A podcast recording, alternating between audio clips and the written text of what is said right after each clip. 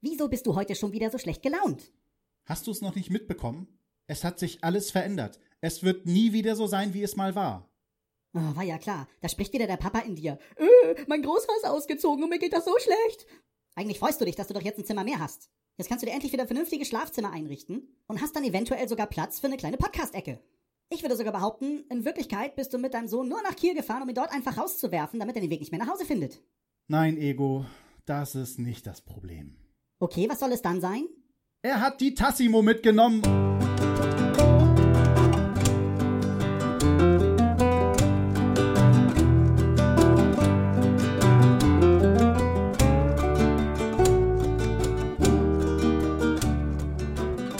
Hallo und herzlich willkommen bei Selbstgespräche. Ja, ich habe dann doch mal Zeit gefunden, vielleicht für ein kleines Dazwischengequatsche. Nur um euch so ein bisschen auf dem Laufenden zu halten ist ja doch schon eine große Umstellung, äh, wenn die Familie auf einmal so einen kleinen Ticken kleiner wird. Wir sind dann ja letzten Sonntag nach Kiel gefahren, um unseren Sohn äh, wegzubringen, nochmal mit dem Nötigsten. Also Kofferraum war sehr voll. äh, da hatte er dann doch unterschätzt, was noch alles mit muss und dass das vielleicht doch nicht alles ins Auto passt, was er sich so vorstellt.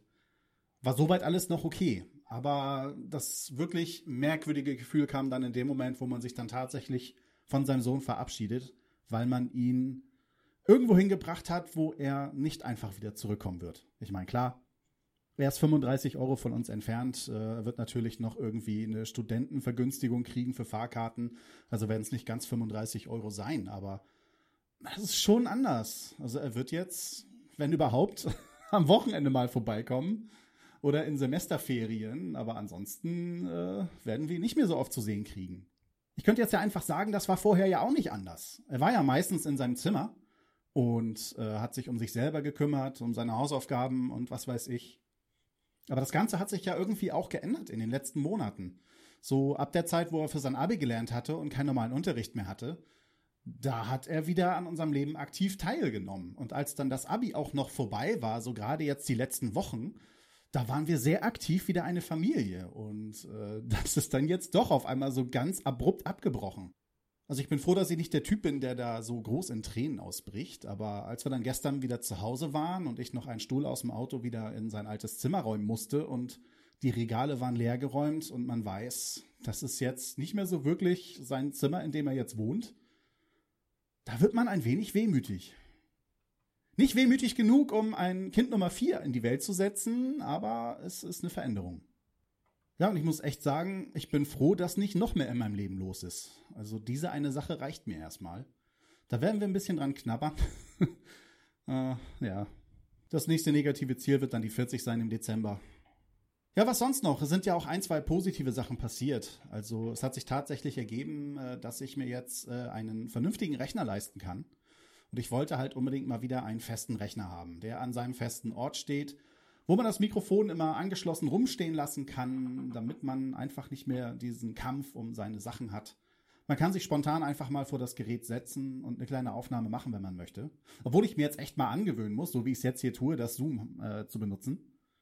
Ich habe das geschenkt bekommen und habe so wenig benutzt wie möglich, weil ich halt gemerkt habe, jedes Mal, wenn ich da irgendwas schneide, merkt man, dass meine Position vor Mikrofon sich verändert hat. Also das werdet ihr hier wahrscheinlich auch wieder mitkriegen.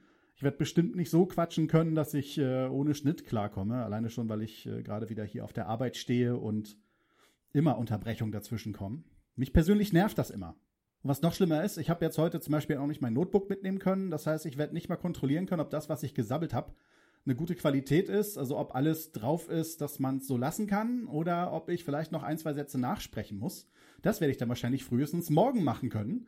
Und dann ist das, was ich heute gesagt habe, schon wieder mindestens 24 Stunden alt. Und ob ich dann noch die Folge rausbringe, weiß ich nicht. Also muss es jetzt einfach klappen. Ja, also wenn dann jetzt nichts weiter Böses dazwischenkommt in den nächsten vier Wochen, ich hoffe spätestens dann ist es durchgestanden, dann wird wirklich mein Großer in Kiel bleiben, wird sein Studium durchziehen und äh, wir haben einen Raum mehr zur Verfügung, dass wir uns endlich wieder von dem provisorischen Schlafzimmer verabschieden können und ein richtiges Schlafzimmer machen können. Es wird dort dann der feste Rechner reinkommen. Ja, und dann hoffe ich, dass ich barrierefrei podcasten kann. Ja, barrierefreies Podcasten. Wir sind dafür. Ja, und dann kommen wir nämlich zu dem nächsten Punkt. Das spielt alles irgendwie ineinander zusammen.